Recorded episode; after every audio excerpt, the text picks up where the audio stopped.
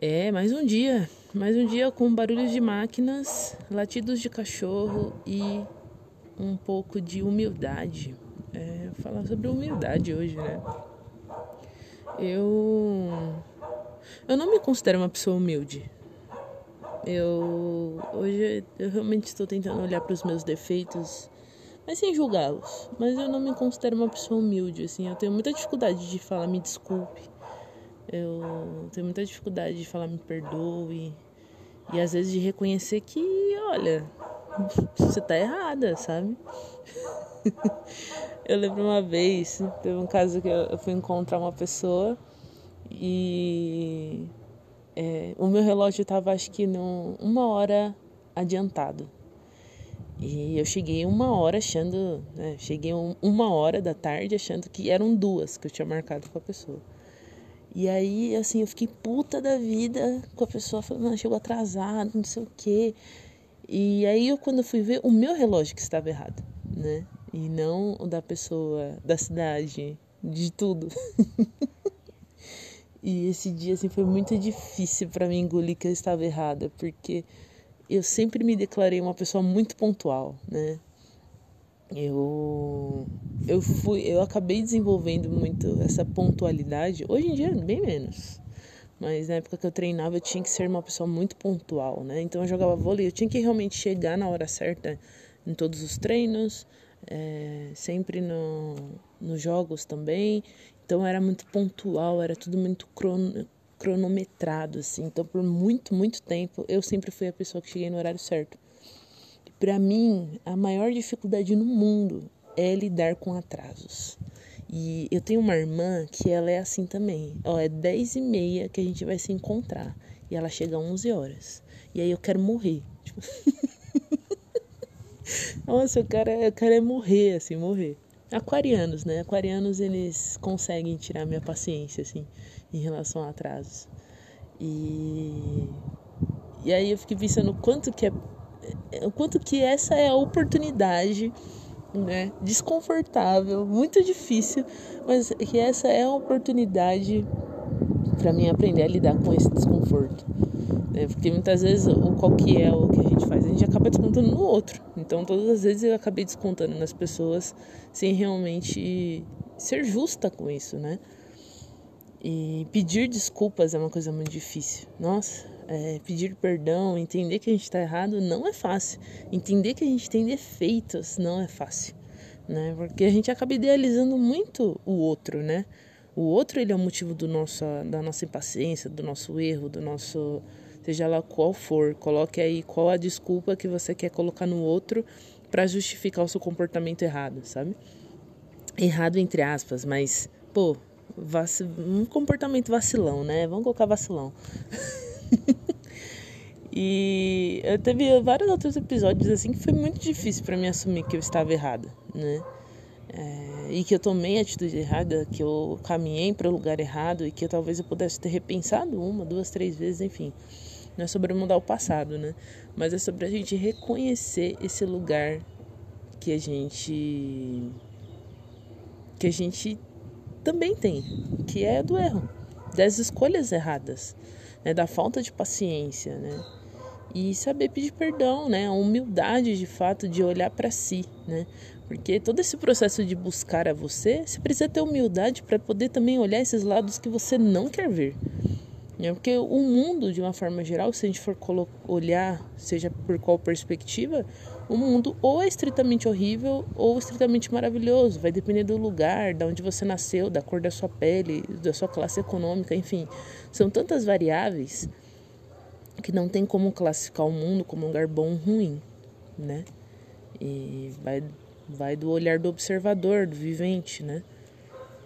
Mas vale muito a gente voltar sempre esse olhar pra gente, né? Como que eu lido com a minha humildade de ser uma pessoa cuzona. Sabe? de poder deixar o outro é, se manifestar plenamente da forma como ele é. Porque também a gente coloca muita idealização em cima do outro. Ah, o outro tem que ser assim, assado, não sei o quê. O outro tem que fazer X, Y, Z. Tem uma listinha de coisas que a gente coloca em cima do outro sem a pessoa concordar. É como se você assinasse o contrato com uma pessoa, ó, oh, você é meu amigo, você tem que fazer isso, isso, isso, isso, isso. E só que você não sabe. Tá tudo na minha cabeça. Então você como meu amigo, você tem que saber o que eu quero né? Para mim não me frustrar com as idealizações que eu fiz sobre você. Então, né? É, enfim, vocês entenderam. Eu acho que vocês entenderam. Qualquer coisa vocês voltam. Mas é sobre a gente olhar esse lugar.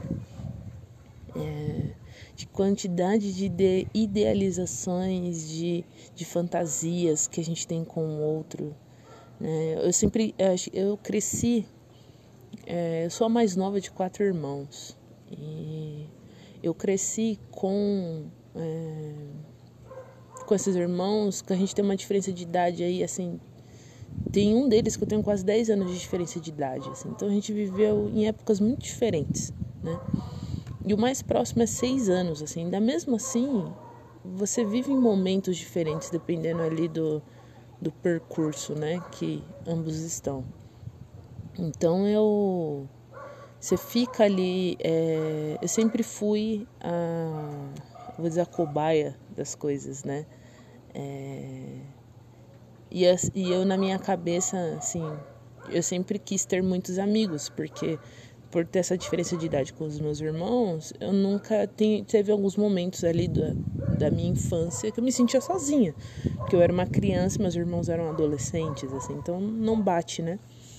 E na minha cabeça eu criei a ilusão dos melhores amigos. E, e essa foi, acho que, a coisa mais merda que grudou na minha cabeça que eu tive que aprender a lidar agora com os 28 anos de idade. Eu achava que eu teria, eu teria melhores amigos, aquela coisa assim que você vê de filme. Nossa, melhores amigos, a pessoa que vai chorar com você, a pessoa que vai entender nos dias que você está triste, as pessoas que, que vai estar tá ali do seu lado querendo saber como está a sua vida. E, e eu idealizei todas as pessoas que passaram. E eu me frustrei completamente porque nenhuma delas chegou nesse lugar onde eu criei, sabe? Nenhuma pessoa é, que na minha vida eu considerei amigo meu chegou nesse lugar de idealização, né? de ser uma pessoa realmente ali que eu achava que ia ser o meu amigo. Mas eu tive que entender que essa idealização na minha cabeça, o outro não tem culpa o outro ele pode dar aquilo que ele tem, né? O que ele pode dar. Não é o que eu quero, é o que ele pode, né? E se eu quero 50 e a pessoa pode dar 5, eu preciso entender que aquele 5 que a pessoa deu é 100 para ela, né? Que para mim pode ser 5, mas para ela às vezes é 100, né? Às vezes para ela é muito, às vezes ela já tá fazendo muito, né? E é muito complexo, porque por mais que eu consiga entender esse processo na dinâmica de se relacionar com o outro, a idealização, ela, eu sou uma pessoa muito criativa. E na idealização, eu sou incrivelmente incrível nisso. Porque eu consigo criar cenários, histórias, várias emoções, situações. E isso só gera mais frustração, porque o outro, ele não tem obrigação nenhuma, né? E aí entra a humildade. Eu tenho que entrar na. de volta ao assunto para entender que a humildade é importante para a gente identificar esses lugares de que, olha, é, você só é, você só viajou demais na maionese e, talvez quem esteja errado nessa situação seja você, de ter pensado demais, ter idealizado demais, não ter tido uma troca de fato equivalente. Você deu demais achando que o outro daria o tanto, entre aspas, que você deu. Se é que a gente consegue medir o quanto que um, o quanto que um pode dar e o outro não pode dar. Os pesos e medidas são muito diferentes para cada um, né? Principalmente quando a gente fala de emoção.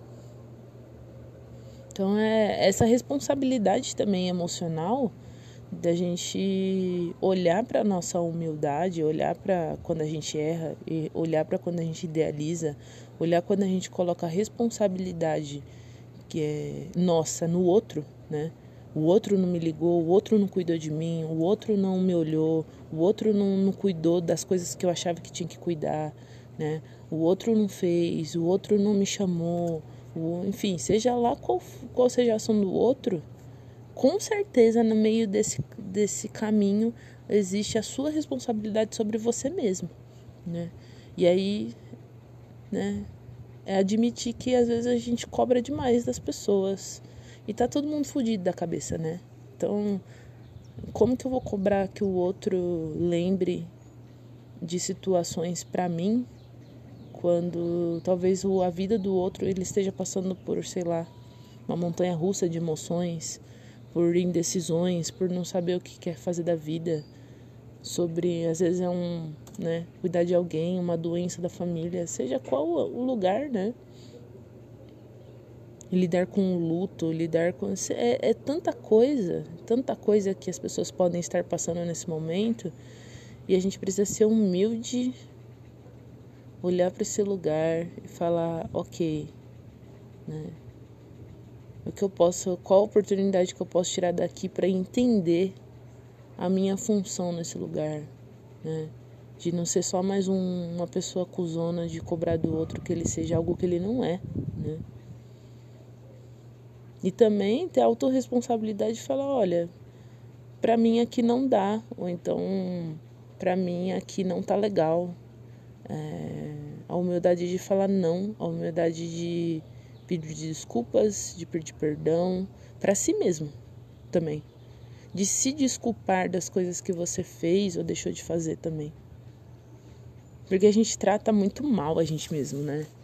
É a gente trata tão bem as pessoas e eu percebi esse último mês assim eu percebi o quanto eu me tratei mal nos últimos tempos assim porque eu me cobrava eu me colocava num lugar assim de pressão eu sempre vivi estressada vivia tanto estressada que eu perdi a vontade de vários prazeres da vida de não sentir mais prazer nas coisas de tão de tanta pressão que eu me coloquei para realmente dar conta das coisas, de cuidar, entre aspas, cuidar das pessoas, porque ninguém pediu. Mas o quanto que eu tirei a atenção de mim, né? É... Joguei no outro e falei que foi o outro que falou, que o outro que pediu, sendo que ele não falou nada. Muito complexo, gente. Esse episódio ficou enorme de novo. Enfim, cuidem da humildade de vocês.